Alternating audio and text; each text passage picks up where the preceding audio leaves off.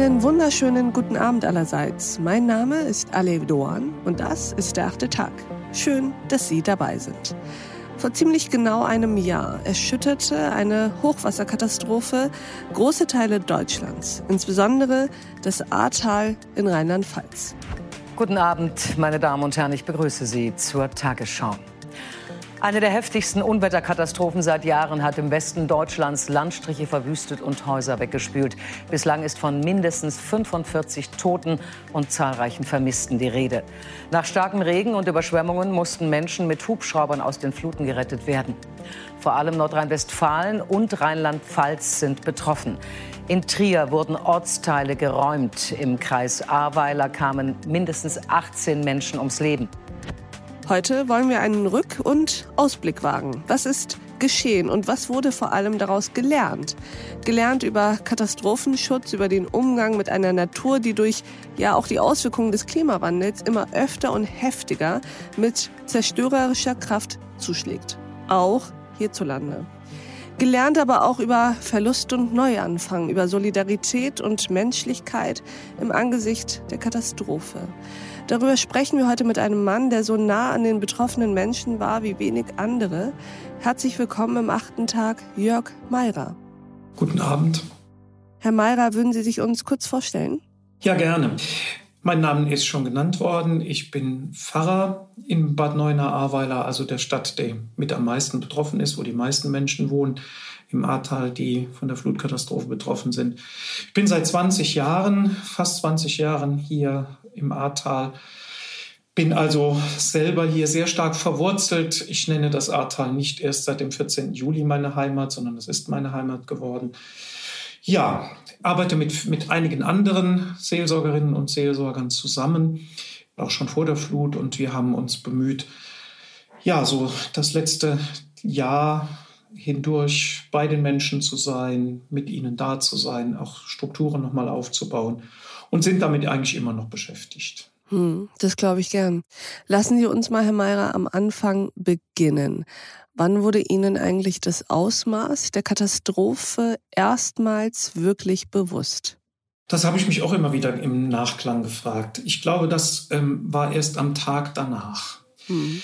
Also ich hab, wusste im, am Abend, dass es schlimm werden wird. Ich war bei der Feuerwehr und habe dort geholfen, das Feuerwehrhaus zu evakuieren, weil ich die Durchsagen gehört habe und mich zur Verfügung gestellt habe, ob ich irgendwo helfen kann.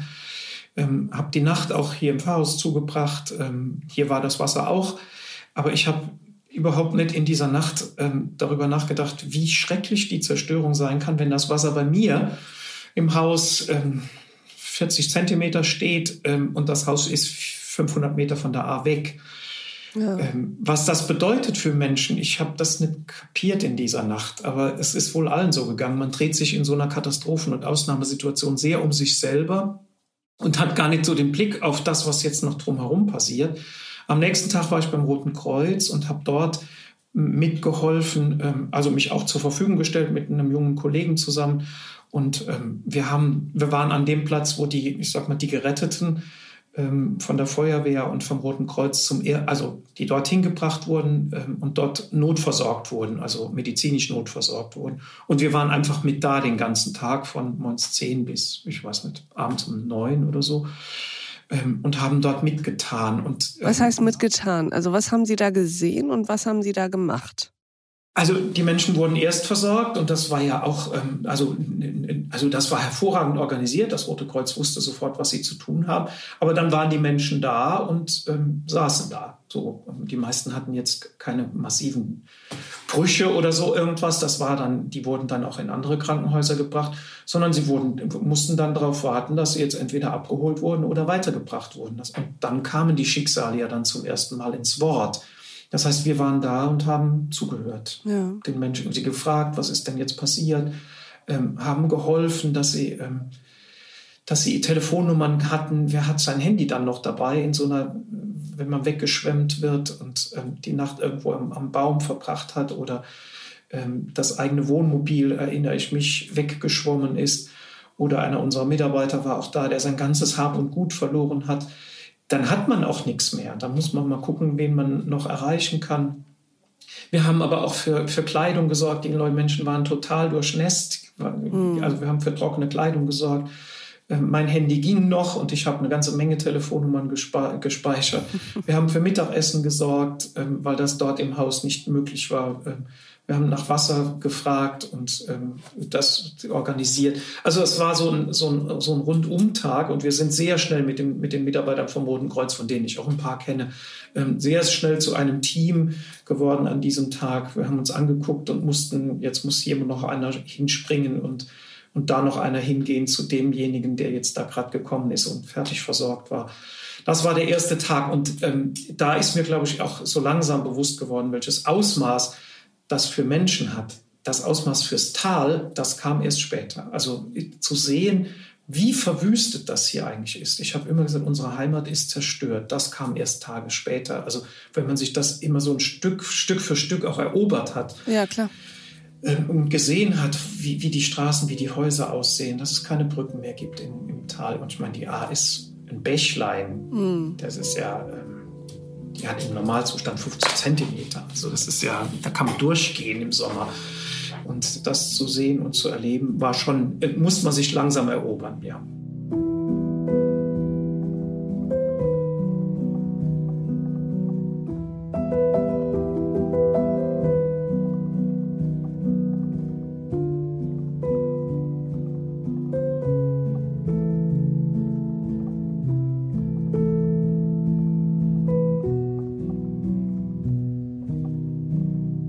Als Pfarrer und Dekan sind und waren Sie ja auch eben Seelsorger im Ahrtal.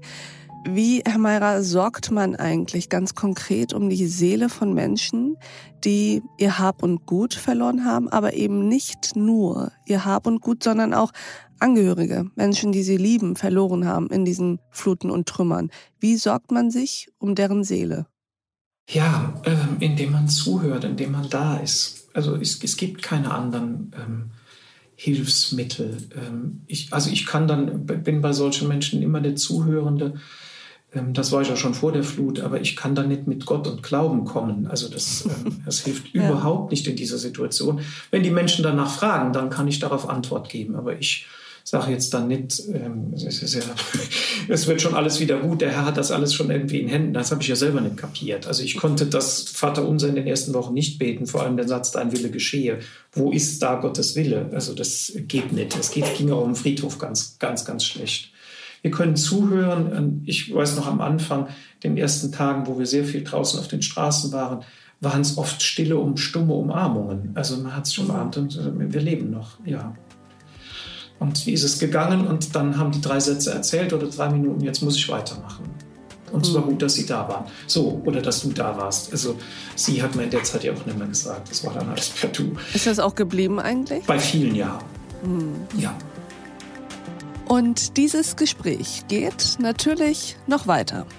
Also, das war auch von Anfang an mein Sprechen oder mein Sorgen, dass wir dieses hohe Gut, der Mitmenschlichkeit oder wie, wie es ja hier im Ahrtal Solidarität mit AHR in der Mitte geschrieben heißt, dass das nicht verloren geht. Denn wenn wir doch was lernen aus dieser Katastrophe und wir müssen irgendwas lernen, für irgendwas muss doch diese Scheiße gut sein.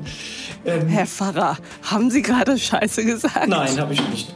Haben Sie das gehört? Nein.